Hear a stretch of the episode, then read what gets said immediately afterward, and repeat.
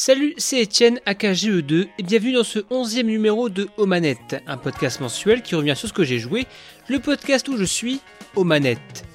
Ce onzième numéro, on va parler de plusieurs jeux. Paper Mario The Origami King qui veut plier le game, Yakuza 0 qui veut d'amener donner envie de voyager au Japon, Mortal Shell, le sous-like indé qui ne veut pas trop glander, et on finira avec Hyperscape, le Battle Royale de Ubisoft futuriste qui veut percer les cieux. Ensuite place au Zapper, où Brian David Gilbert nous fait une fiche de lecture infinite, pour parler du lore des livres avant le prochain Halo. Après la pause musicale, on verra sur quoi était mon invité du mois, Walmous, et on conclura par les jeux de septembre qui me font de l'œil. Mais tout d'abord, place au Rumble Pack. This is the Rumble Pack. On va commencer avec le père Mario qui revient sur nos Switch. Paper Mario contre les méchants origami. Vos papiers, s'il vous plaît. Le jeu a été dévoilé un peu par surprise, annoncé en plein Covid via les réseaux sociaux un peu par hasard mi-mai. Paper Mario The Origami King sur nos Switch pour le 17 juillet, moins de 3 mois entre l'annonce et la sortie. Trois mois. Trois mois. Ça a été le Paper Cycle pour les fans. Moi j'ai juste fait la porte millénaire sur GameCube et j'avais commencé Super Paper Mario sur Wii. Puis je n'avais pas retouché à la saga entre temps. Mais les fans semblent déçus des précédents épisodes. Ce Origami King a hypé un système de combat sans stickers, de la stratégie avec un système de placement d'ennemis. Et peu de temps après, j'ai remarqué qu'il n'y avait pas de points d'expérience, donc pas de niveau, que des pièces à la place. Les fans étaient un peu perdus. Le jeu avait l'air mignon, les tests parlaient d'un jeu marrant même s'il semblait avoir des faiblesses au niveau des combats, mais perso j'adore les jeux de mots et dès le trailer ça annonçait la couleur. J'adore rire. On incarne donc Mario qui retrouve Peach à son château, mais voilà, elle a été transformée en origami ainsi qu'une grande partie du royaume champignon, gentil comme méchant. Derrière ça, le roi Oli, le Oligami. Il va falloir libérer le royaume et le château de Peach des rubans. Ça va trancher, chérie On commence ce titre accompagné de Olivia, la sœur de Holly. Elle nous aidera dans l'aventure. Au début, elle nous fait une avis de Karina of Time, à tout nous expliquer 20 fois. J'en pouvais plus d'elle. Elle parlait pour rien, elle m'insupportait. Mais je dois dire que plus l'aventure passe, plus je me suis attaché à elle. Quintessence de l'expression attachante. Relou, mais quand on creuse, on a vraiment envie de l'aider. De manière générale, je trouve que l'écriture est vraiment bonne. L'humour est très plaisant, libérer les Todd c'est souvent une petite blagounette, et à côté rire et chanson. Tu tapes un origami, sauve un Todd, et bam, une blague. Et même là où il ne s'y attend pas, le jeu peut être triste. Sans vendre la mèche, il y a un moment dans l'histoire où j'étais vraiment pas bien du tout. Et 5 minutes après, on se tape des grosses barres. Vraiment, c'est un plaisir de parcourir les mondes, chercher les Todd pour avoir les petites vannes. De même, les dialogues avec les boss remplis de jeux de mots, claqués mais sublimes. Ça va cartonner J'aime l'histoire, mais faut avouer que des fois, c'est un peu long pour pas grand chose. Le troisième ruban est sympa, même- même s'il est étendu pour trois fois rien. Dans tous les cas, faut admettre que le jeu sait se renouveler. Le deuxième ruban est mon préféré, avec son parc d'attractions, et on a même un simili passage à la Zelda Wind Waker, bien plus tard. Le principal problème du titre, c'est le système de combat. Je trouve que dans l'absolu, les idées sont bonnes, mais bizarrement exploitées. Un combat, c'est en deux ou trois phases. Première, les ennemis vous entourent, il faut les replacer de manière à faire des lignes de 4 de profondeur ou des carrés de 2 sur 2. Une fois fait, on choisit l'attaque avec des armes, comme des marteaux ou chaussures améliorées. Et si on ne les a pas tués, l'ennemi attaque. Bref, un système efficace sur le papier. Un bon petit défoulement, une bonne petite castagne, tu sais. La phase 1 est intéressante car il faut bien placer les ennemis. Il y a un petit côté casse-tête à la Layton. Si on réussit l'alignement, on a un boost d'attaque. Sauf que battre des ennemis un peu avancés, il faut obligatoirement des armes pour les one-shot. Armes qui se cassent en quelques coups. Un côté Breath of the Wild, mais maladroit. Et voilà, je suis très désappointé Et à côté de ça, les combats de boss sont aussi intéressants, car ça prend la direction opposée. On déplace les ennemis pour les aligner, là on déplace des tuiles avec des flèches et actions pour arriver au boss. Souvent, il y a un gimmick fun, problème, c'est des sacs à PV, et l'effet de surprise laisse place à une certaine lassitude sur le même combat. Comme j'en parlais dans l'intro, à la fin des batailles, on n'a plus d'expérience, mais que des pièces. Hello, I like money. L'argent qui sert à tout. Acheter des objets importants de l'aventure, des armes, des objets de soins, des trophées, des accessoires qui servent un peu dans les combats et l'open world. Les pièces sont tellement haussantes qu'on verrait plus ça dans un Paper Wario. Ne pensez plus qu'à Wario Paper Mario The Origami King raconte bien, mais semble trop vouloir se plier à son héritage des RPG. Le jeu mériterait s'émanciper et devenir à 100% jeu d'aventure, un point and click, un peu à la manière du deuxième ruban. Une chouette écriture, des combats un peu brouillons, mais si vous aimez les jeux de mots comme moi, vous arriverez à passer ça. Puis diantre, faites-le pour Bobby. Ça va péter Et on enchaîne avec Yakuza 0.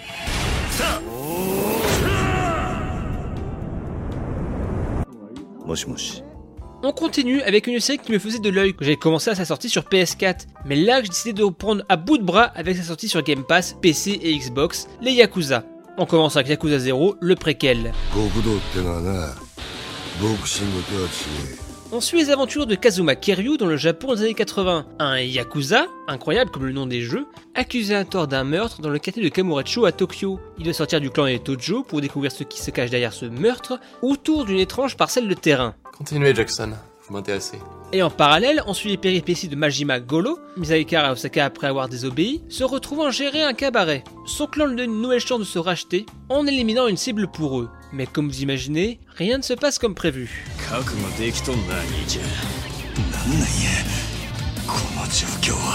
L'aventure principale est riche, riche en rebondissements, en jetage de veste et du coup du sort. Les derniers chapitres m'ont fait couler quelques larmes, je dois l'admettre. Et aussi en action over the top. Comme par exemple, une des premières scènes, Kiryu décide de se faire exclure des Yakuza, sauf que le clan ne voit pas ça d'un très bon oeil. Du coup, bagarre. Et un ennemi dans tout ça qui prend tellement cher, envoyé contre des portes, à même se faire éclater à travers des chiottes.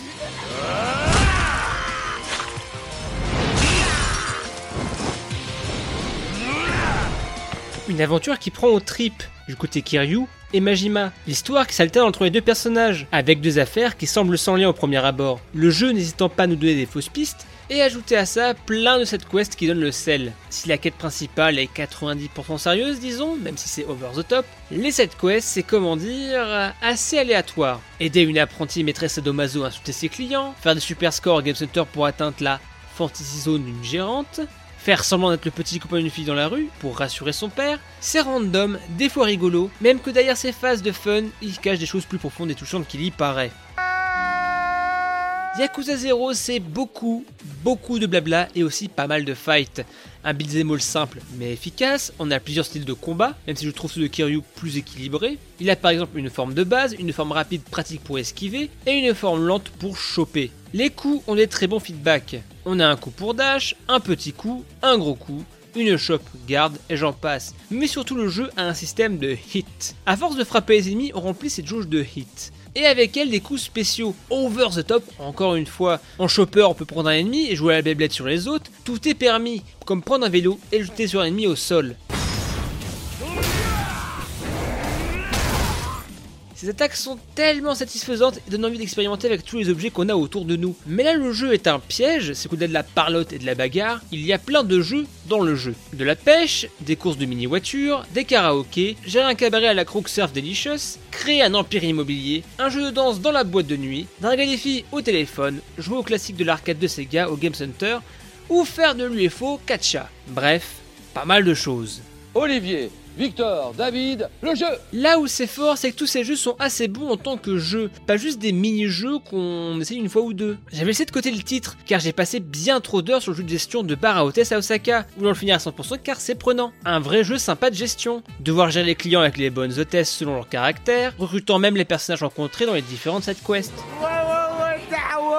Yakuza 0, c'est une aventure japonaise avec un grand J. L'un des derniers jeux japonais comme je l'imagine est M, un jeu arcade, généreux, qui n'hésite pas trop à en faire le côté action, mais aussi ne pas avoir peur d'être absurde. Comme par exemple cette imitation Wish de Michael Jackson et Steven Spielberg. Hommage à toi, Miracle Johnson. Une aventure entière qui mérite de votre temps si vous n'avez pas peur de l'anglais. Jouable sur PS4, Xbox One, PC et compris dans l'offre Xbox Game Pass. Mettre doigt là-dedans, c'est se sentir bête, car c'est vouloir faire tous les autres derrière.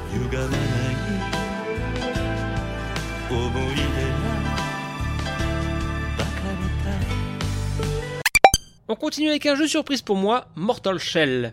Je parle de surprise car j'ai découvert le jeu il y a quelques semaines à peine. Il est vrai que je savais qu'un studio indé voulait faire son Souls-like, un certain Dungeon Heaven, mais j'ai pas suivi plus que ça. Je suis tombé dessus par hasard sur une preview vidéo de IGN sur mon feed Facebook de Mortal Shell, le projet qui a découlé de Dungeon Heaven. Eh bien, ça avait l'air solide avec ses mécaniques de Shell.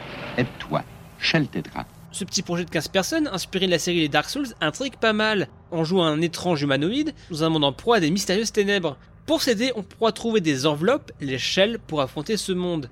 J'ai cru l'abcès. Le début pour moi a été très pénible. Le titre, après un tuto montrant les bases, arrive à être encore plus austère que Dark Souls. Trouver la tour centrale m'a bien fait rager. Alors que bon, les Souls, bah, je connais. De même, les objets sont encore plus mystérieux, obligeant à les utiliser plusieurs fois pour découvrir vraiment leurs effets. D'accord, faisons comme ça. Derrière ce début, disons, compliqué, se cachent des bonnes idées. On a la classique jauge de vie, de l'endurance et la roulade. Mais cela, quelques mécaniques bien trouvées, comme l'endurcissement qui permet de se changer en pierre et permet de bloquer un coup ennemi le déstabilisant pour ensuite contre-attaquer. Mais aussi une jauge de détermination, une jauge de super, permettant des contres pour gagner de la vie, ou des coups spéciaux selon votre arme encourageant donc toujours l'attaque. La bagarre L'autre idée cool, c'est le principe de coquille, d'enveloppe, c'est shell. Il y en a quatre, proposant quatre archétypes de personnages. Le personnage équilibré, le personnage agile, ou aussi le sac à PV. Car ici, pas de points de statistique à prendre, mais des capacités à débloquer pour les shells, ce qui rend le building simple. Au passage, si vous voulez commencer tranquillement, je vous conseille Eredream. Beaucoup de PV et une capacité qui fait qu'à chaque mort ennemi, vous gagnez de la force en prenant l'âme des ennemis. Ton âme Autre idée cool, c'est la mort en deux phases. Une fois les PV à zéro, vous êtes expulsé de votre corps, votre shell, vous devez défaire les ennemis ou trouver un moyen de rentrer dedans. Sinon, un nouveau coup et c'est la mort pour de vrai. Mais derrière tout ça, je trouve que ce jeu manque un peu d'ambition. On a seulement 3 donjons, 4 boss principaux et peu de possibilités de build dans l'absolu. Pour revenir aux ennemis, il y en a vraiment peu différents. Et surtout, vrai problème, il y a un manque de lisibilité sur les hitbox. Avec la mécanique de soin qui se focalise sur les contres, donc la touche, le jeu doit être irréprochable. Et trop de fois je suis mort bêtement car ça m'a touché, mais pas vraiment comme je l'imaginais. Aïe, dur pour Guillaume. Aussi, les boss sont assez peu inspirés. La magie des Souls, c'est ces combats qui marquent. Apprendre les patterns, une scénographie incroyable. Bah là, à part le boss du donjon de glace, c'était très plat et sans véritable sentiment de danger. L'endurcissement que je vous racontais vous protège. Il faut recharger quelques secondes avant de refaire. Bah là, tu fais 2-3 coups, endurcissement, roule derrière jusqu'à pouvoir le refaire, 2-3 attaques, et on reprend. Car les patterns des boss sont très simples, trop peut-être. Surtout que l'enveloppe au niveau max permet de rouler sur tout. You'll pay for this insolence. Is it always like this? Mortal Shell est un titre sympathique. Avec 15 développeurs, ils ont compris et essayé de reproduire l'essence des Souls. Mais voilà, 30 euros pour 10 heures de jeu, sympathique certes, mais loin d'être mémorable. Ça fait réfléchir à l'achat. Derrière, j'ai envie de dire qu'il y a beaucoup d'espoir. Quand on repense à Deck 13 Interactive qui avait accouché du moyen Lord of the Fallen, avant de faire les excellents The Surge, Cold Symmetry, les développeurs n'ont plus qu'à montrer que ce coup d'essai n'était pas qu'une coquille factice, mais qu'ensuite des jeux mortels nous attendent. Le sort de la Terre va dépendre de vous. Et on termine avec Hyperscape, le Battle Royale de Ubisoft. On est fin juin, des rumeurs parlaient d'un Battle Royale chez Ubisoft, Hyperscape. Il aura fallu attendre quelques jours, le 3 juillet, Ubisoft annonçant son Battle Royale, un FPS qui semble tenir plus du fast FPS avec des pouvoirs sous forme de hacking, le tout se passant dans un monde virtuel.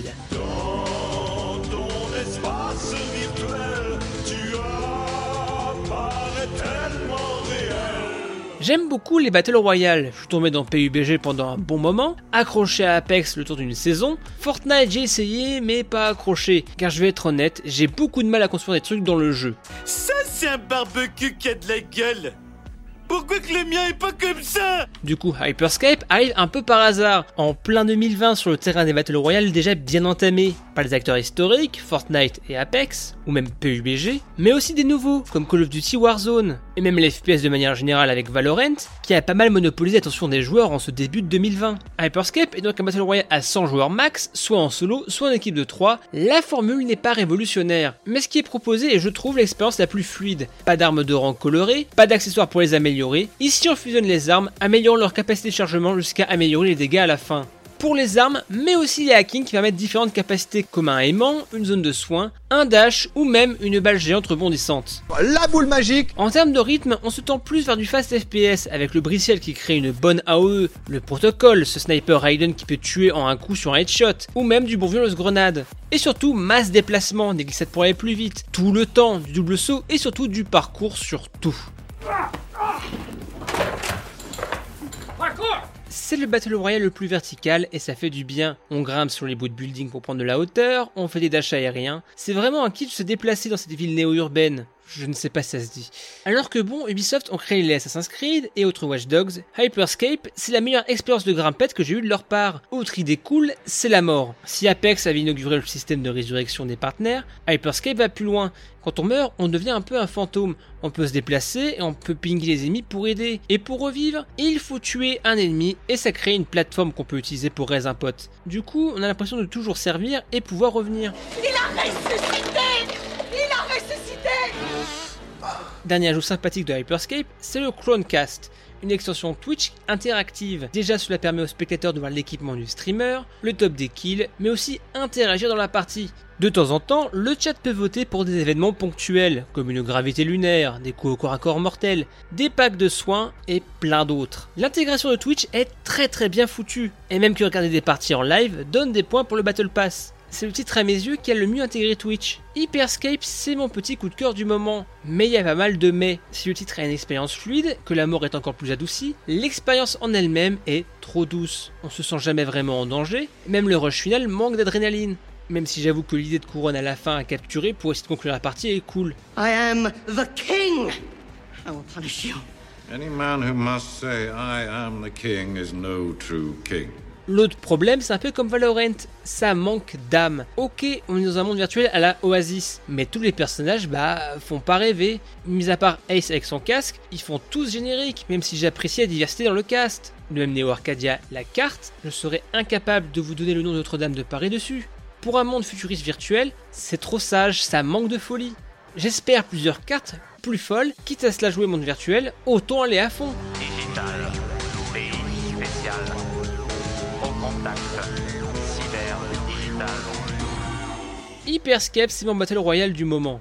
Free to play, un Battle Pass moyen même s'il peut donner le skin cool de Ace, des bonnes sensations, j'espère juste qu'il trouvera sa place pour aller plus loin. En ce moment c'est la dégringolade sur les vues Twitch, genre entre Warcraft 3 et Maple Story, et ça fait mal. Même s'il ne fera jamais d'ombre à Fortnite, espérons que pour Ubisoft, ça reste une bonne pioche. Et on passe au zapper. Aujourd'hui dans le Zapper, je vais vous parler d'un programme que j'aime beaucoup, c'est Unraveled de Brian David Gilbert sur Polygon. BGD fait des vidéos aussi bêtes que géniales, genre comment gérer son endurance dans la vraie vie en prenant un exemple dans les jeux vidéo, une classification des 596 personnages de Fire Emblem, ou bien qu'est-ce que Kirby? Cette dernière vidéo s'intitule I read Harry Hallow Novel and Become the Master Chief of Loneliness, qui pourrait se traduire par J'ai lu tous les romans de Halo et je suis devenu le Master Chief de la solitude. Et c'est incroyable, car derrière chaque aspect léger, il y a un vrai travail. Il a mis plusieurs mois pour lire tous ces livres, faisant même des fiches de lecture à chaque fois, en notant l'intérêt dans le lore, et même en tant que livre. On en apprend plus sur le lore de Halo, sans trop spoiler. C'est drôle, passionnant, et même on en apprend plus sur les relations entre Master Chief et Cortana. I have become the Master Chief of Halo novels. Et on passe au Transvibrator. Aujourd'hui, deux kiffs réunis en un, Smash Bros et le Robit. Ce genre de musique qui a marqué bon nombre de personnes avec Initial D. J'étais tombé par hasard sur la chaîne de Akreya Records USA et il a fait un remix de La Flight de Smash Bros Ultimate en anglais et en japonais. J'ai décidé de fusionner les deux et on se retrouve juste après pour savoir sur quoi était mon invité du mois, Wellmousse.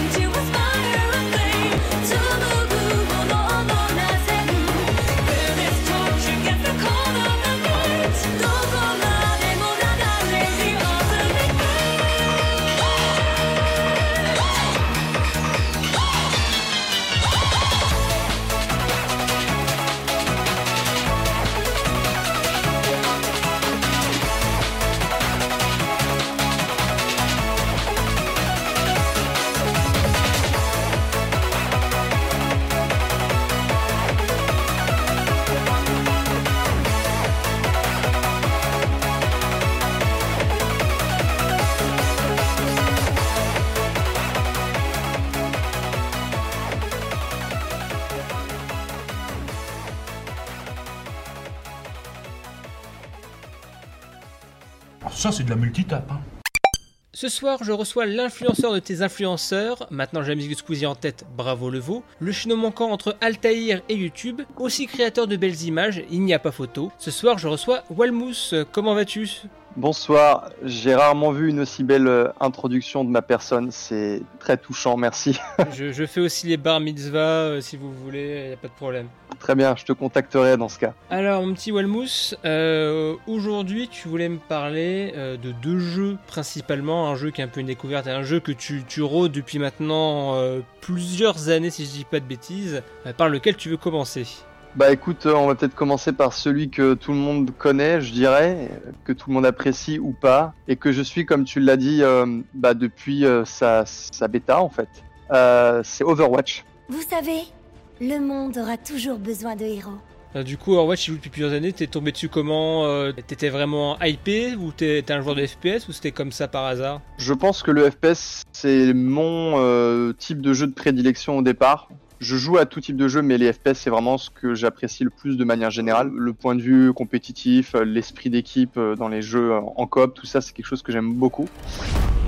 Nous sommes l'honneur et j'aime tout particulièrement les jeux, euh, les jeux Blizzard. J'ai joué très longtemps à World of Warcraft et même si l'univers diverge, le fait d'avoir une nouvelle licence dans le giron euh, des jeux Blizzard, ça me, ça me hypait énormément. D'autant plus s'il s'agissait d'un shooter. Tout me plaisait en fait quand ils ont annoncé le jeu. Euh, du cara design à l'univers et au lore de manière générale, au fait qu'ils avaient justement envie de développer l'histoire du jeu à travers plein de types de médias différents, pas seulement dans le jeu mais au-delà. C'était trop cool Et dans cette baston, ils avaient séismo Tu te rappelles celui avec des missiles sur le ventre? Euh, et puis le gameplay hein, évidemment. Donc vraiment tout me plaisait sur le principe, donc j'ai testé et puis bah j'en suis tombé amoureux. Et quasiment 5 ans après euh, j'y joue encore quasiment tous les jours. Et tu joues encore parce que c'est le gameplay, les mises à jour te plaisent. Est-ce que tu as tes personnages qui fait que bon, ce personnage-là c'est mon coup de cœur et je joue depuis 5 ans ou du genre au bout de 5 ans tu finalement tu doses un peu tous les personnages pour un peu renouveler ton expérience de jeu? Bah au bout de 5 ans finalement j'ai appris à tester à peu près tout le line-up de personnages qui se renouvellent de moins en moins euh, car comme on le sait euh, un nouvel Overwatch 2 devrait euh, sortir on ne sait d'ailleurs pas quand.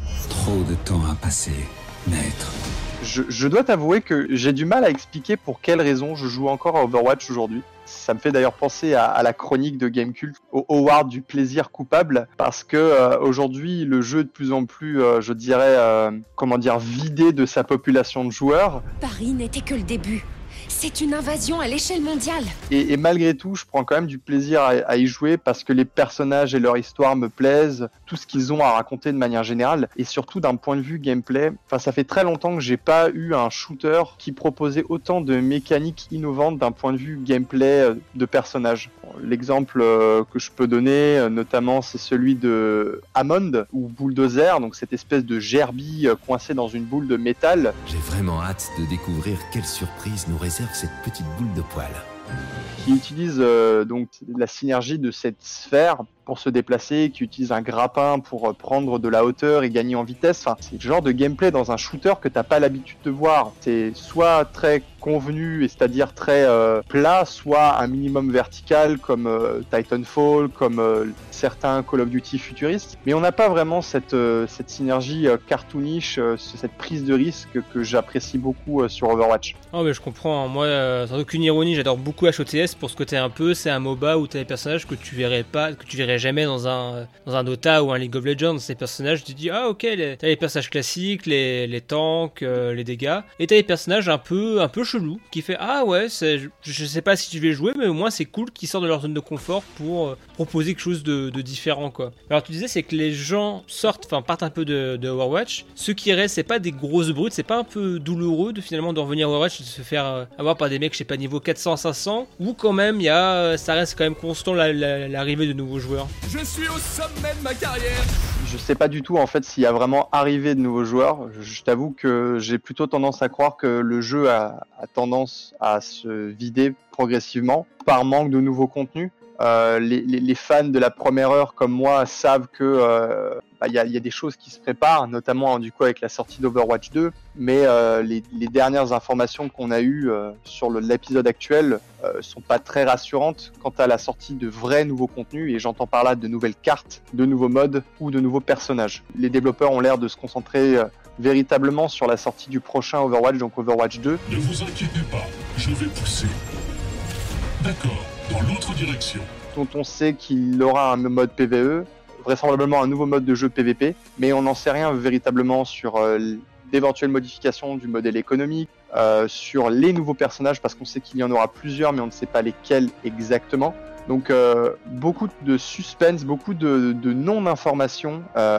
C'est ce qui gêne énormément les, joueurs qui commencent finalement à, se lasser, ce qui est dommage, hein, parce que j'adore le jeu et, ça, me, rend triste de voir qu'au final, on ait si peu de, nouveautés. Mais euh, je prends toujours du plaisir à, ne serait-ce que même jouer tout seul pour continuer à, récupérer de, nouveaux skins, à, m'améliorer aussi d'une certaine manière euh, dans le jeu et peut-être découvrir de nouvelles facettes cachées que j'aurais pas pu que j'aurais pas eu le temps de, de découvrir euh, en, en, prenant le temps de regarder un peu plus les maps, euh, l'histoire des personnages à travers euh, leurs skins, leurs armes. Et du coup, ce que tu disais, c'est qu'il y a quand même quelques events. Là, on est en event d'été, si je dis pas de bêtises, avec le Lucio Ball qui est pour moi, enfin, j'ai un peu joué à Overwatch et pour moi, je trouve le pire mode euh, temporaire de l'univers. Mais euh, du coup, ouais, ce qui te fait un peu jouer, c'est aussi les events euh, temporaires comme ça, les skins. Et du coup, as, avec tout ça, avec ces 50, t'as un, coup de cœur de personnage quand même? Alors oui, effectivement, tu le disais, c'est bien l'événement Lucio Ball qui est, je te confirme, le pire événement à mon sens aussi. Je j'aime pas du tout, mais après, il en faut pour tous les goûts et.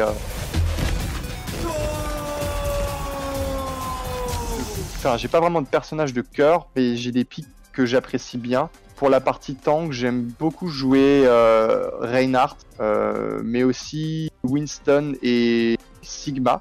Euh, pour la partie DPS, j'aime bien les X-Scan, donc les personnages qui ont plutôt tendance à, tirer vraiment, avec un, fusil notamment, notamment Macri, Soldat 76, mais aussi Chacal, qui balance des petites grenades plutôt, plutôt sympa. Et en heal, je joue énormément Anna et Moira, que j'aime, que j'aime beaucoup. Et même si leur veille est terminée, leur idéal de liberté et d'égalité ne sera jamais oublié. Alors ça c'était pour Overwatch et du coup tu as aussi un petit jeu que tu as découvert sur le Game Pass si je dis pas de bêtises, c'est Battletoads, c'est ça? C'est ça. Battletoads qui est sorti euh, il y a quelques quelques semaines. Alors j'ai plus la date exacte en tête, mais qui est sorti il y a quelques semaines. Et qui est euh, développé par le studio Rare euh, que tu connais très bien et moi aussi puisque les papas de Sea of Thieves notamment jeu auquel on a beaucoup joué toi et moi et voilà je suis je suis vraiment tombé amoureux de, de ce jeu alors j'en ai fait qu'une run à l'heure actuelle. Le jeu est relativement court, hein. j'ai fait à peu près 3-4 heures de, de, jeu dessus, donc c'est très court.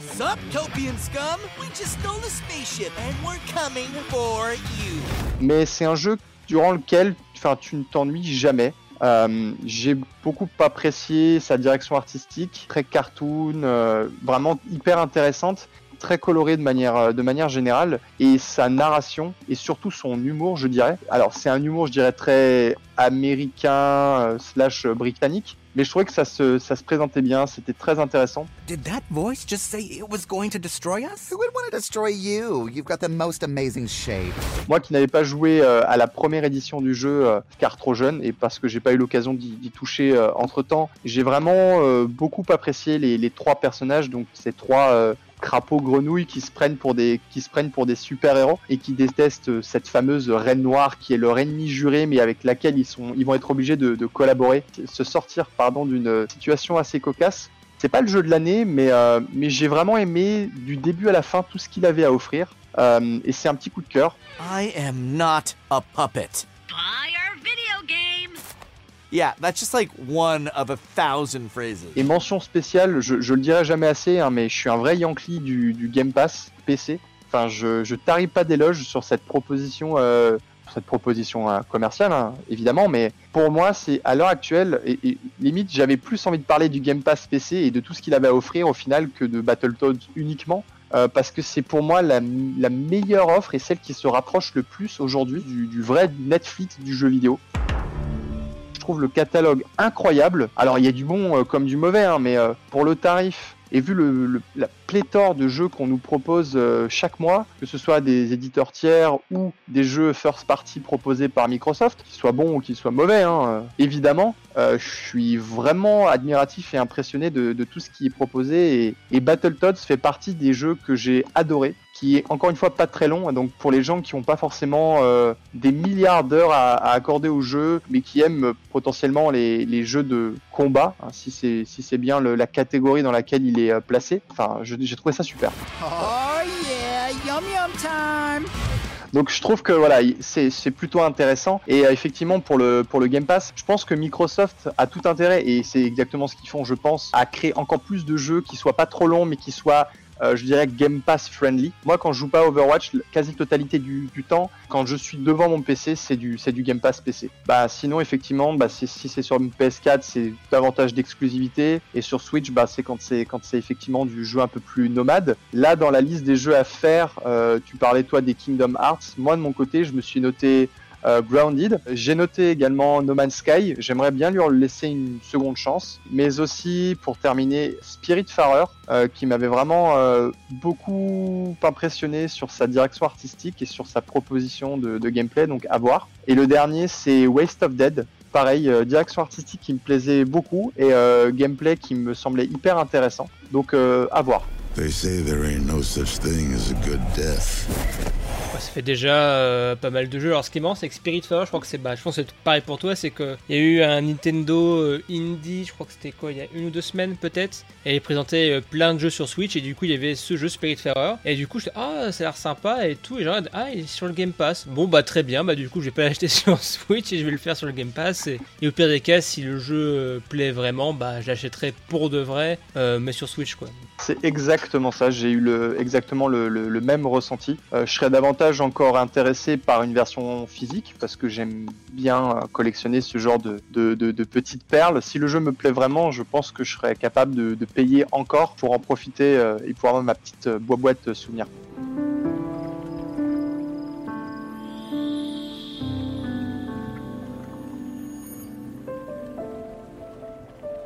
Bon, en tout cas, là, avec le Game Pass, t'as de quoi jouer euh, sur PC. Grounded, West of the Dead, je sais plus. Euh, Spiritfarer et le quatrième qui est, j'ai oublié, qui est... No Man's Sky. No Man's Sky, no Man's Sky que, que j'aime beaucoup, faut que j'en fasse à l'occasion, j'avais bien aimé Day One. C'est vrai qu'en plus, il arrive avec toutes les, extensions, avec toutes les extensions gratuites. Enfin, No Man's Sky, ils viennent tellement de loin, ça fait plaisir de les voir encore euh, à fond sur leur jeu, quoi.